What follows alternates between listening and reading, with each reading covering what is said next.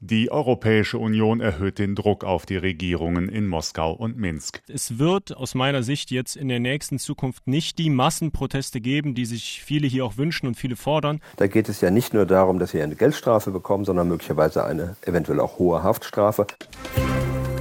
News Junkies. Was du heute wissen musst. Ein Info-Radio-Podcast. Gefährlich wird es für den Präsidenten dann, wenn die Menschen wegen einer sich wirklich verschlechternden sozialen und wirtschaftlichen Lage auf die Straße gehen würden. Rüdiger von Fritsch heute Morgen im Deutschlandfunk. Er war einige Jahre deutscher Botschafter in Moskau. Und es geht heute bei den News Junkies am 14. März 2022 um die Situation in Russland.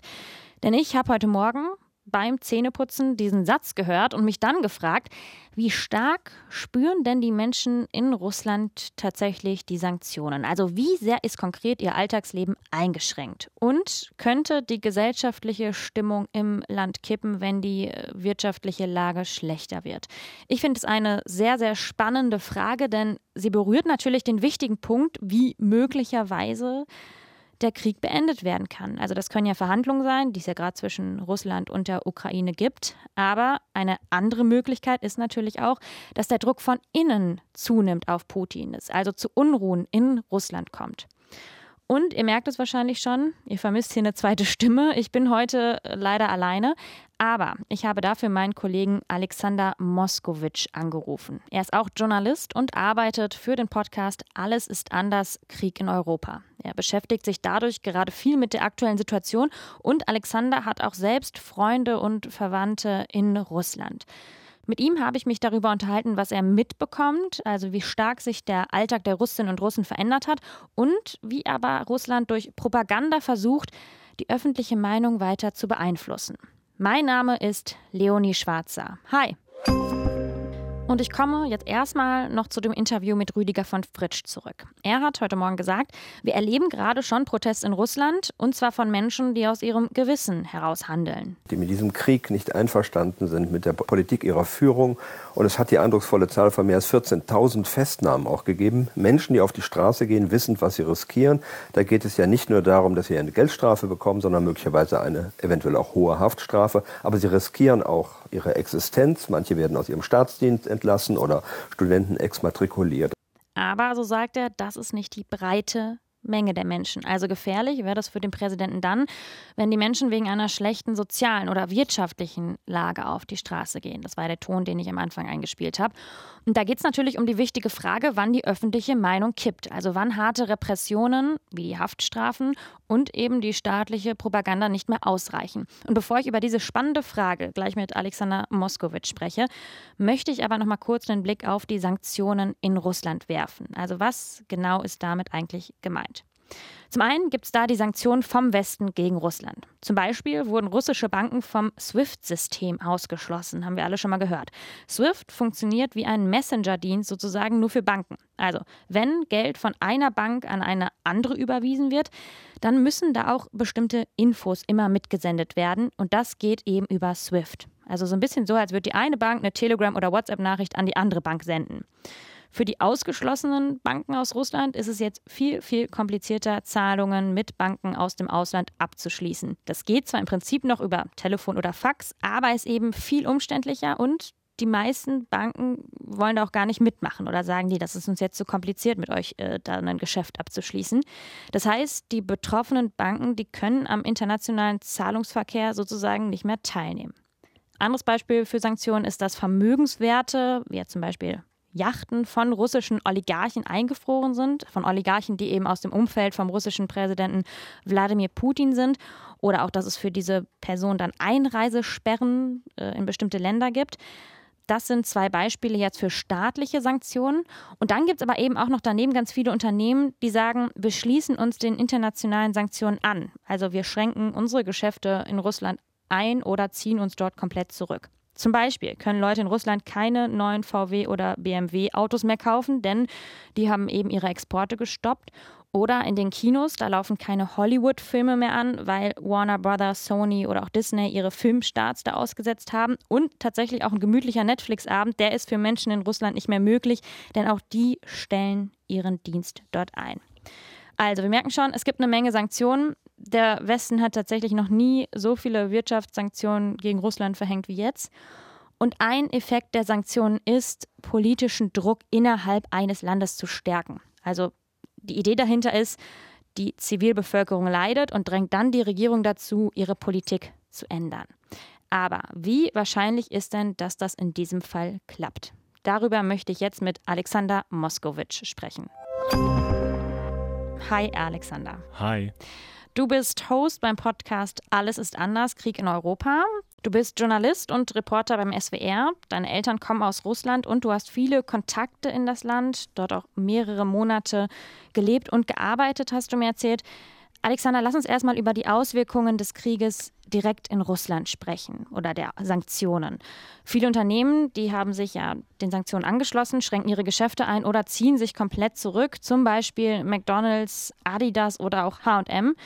Und wenn ich mir so vorstelle, dass diese Geschäfte aus Berliner Innenstädten verschwinden oder zumachen, da wäre dann tatsächlich überhaupt nichts mehr los, wie so Geisterstädte. Wie können wir uns denn jetzt die russischen Innenstädte vorstellen? Ja, die russischen Innenstädte, vor allem jetzt in den großen Städten wie Moskau oder St. Petersburg, die bestehen auch viel aus Malls. Und diese Malls, die sind tatsächlich jetzt zum Teil wirklich zur Hälfte leer zum Beispiel.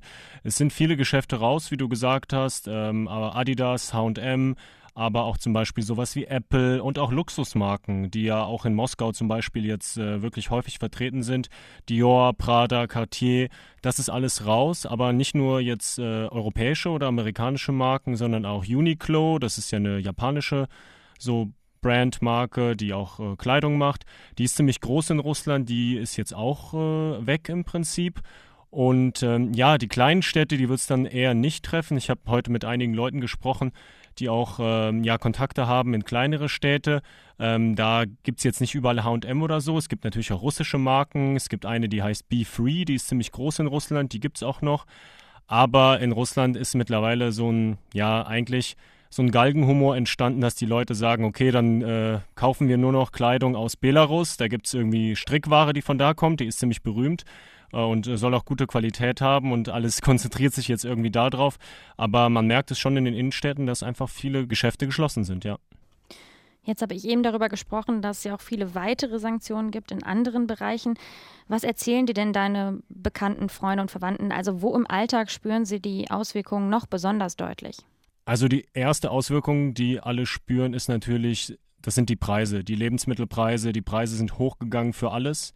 Ja, das ist sozusagen indirekte Folge der Sanktionen. Eine direkte Folge ist zum Beispiel, dass Visa und Mastercard sich ja zurückgezogen haben aus Russland. Das heißt, das Zahlungssystem mit diesen zwei Karten funktioniert dort nicht mehr. Leute können in Russland also nicht mehr mit dieser äh, Karte bezahlen und das wirkt sich auf jeden Fall aus. Mir haben da einige erzählt, dass sie nicht mehr online shoppen können, irgendwas im Ausland, ausländische Dienste nicht mehr bezahlen können, Online-Dienste zum Beispiel und so weiter.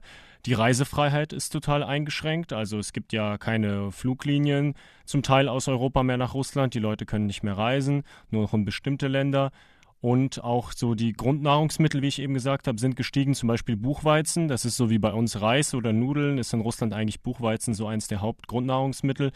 Äh, da haben mir einige schon erzählt, dass es Hamsterkäufe gab und auch so Alltagsdinge wie zum Beispiel Hygieneprodukte für Frauen, zum Beispiel Damenbinden, äh, sind deutlich teurer geworden, ähm, hat mir eine Freundin erzählt.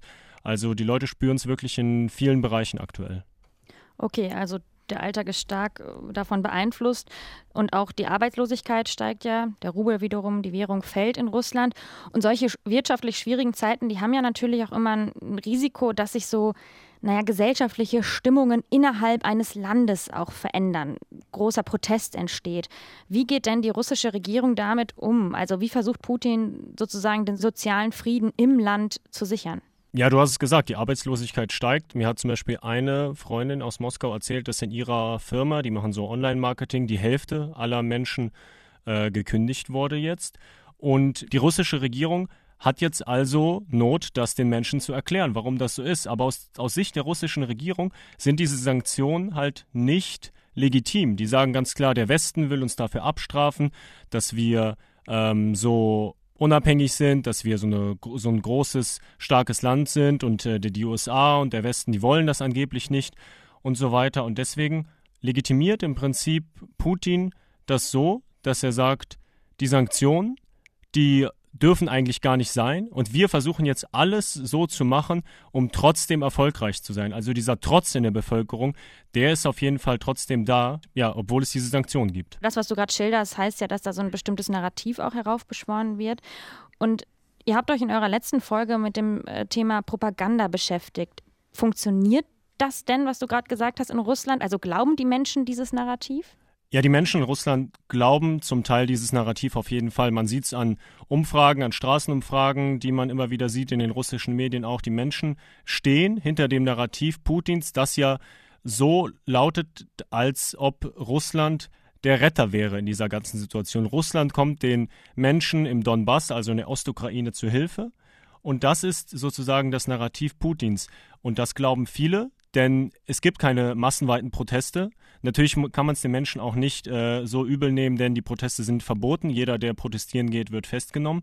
Aber wenn man sich mal anschaut, dass es immer noch keinen großen sozialen Unfrieden gibt, dass die Menschen das aushalten, dass sie immer noch zum Land stehen, dann sieht man, dass das schon funktioniert. Es gibt Menschen, die schreiben sich dieses große Z auf die Autos. Das ist sozusagen jetzt zum Symbol für die Unterstützung der russischen Armee geworden.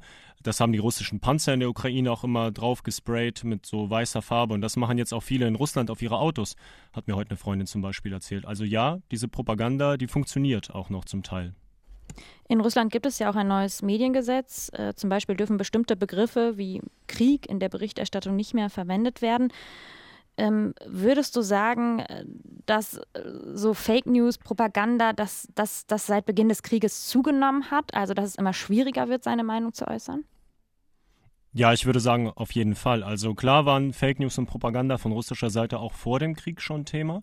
Aber aus meiner Sicht hat das jetzt nochmal stark zugenommen, vor allem daher, dass es eben nochmal eine verstärkte Zensur gibt und sich dadurch viel mehr auf diese Propaganda sozusagen zuspitzt. Also die Propaganda ist sozusagen lauter geworden und hat weniger Konkurrenz.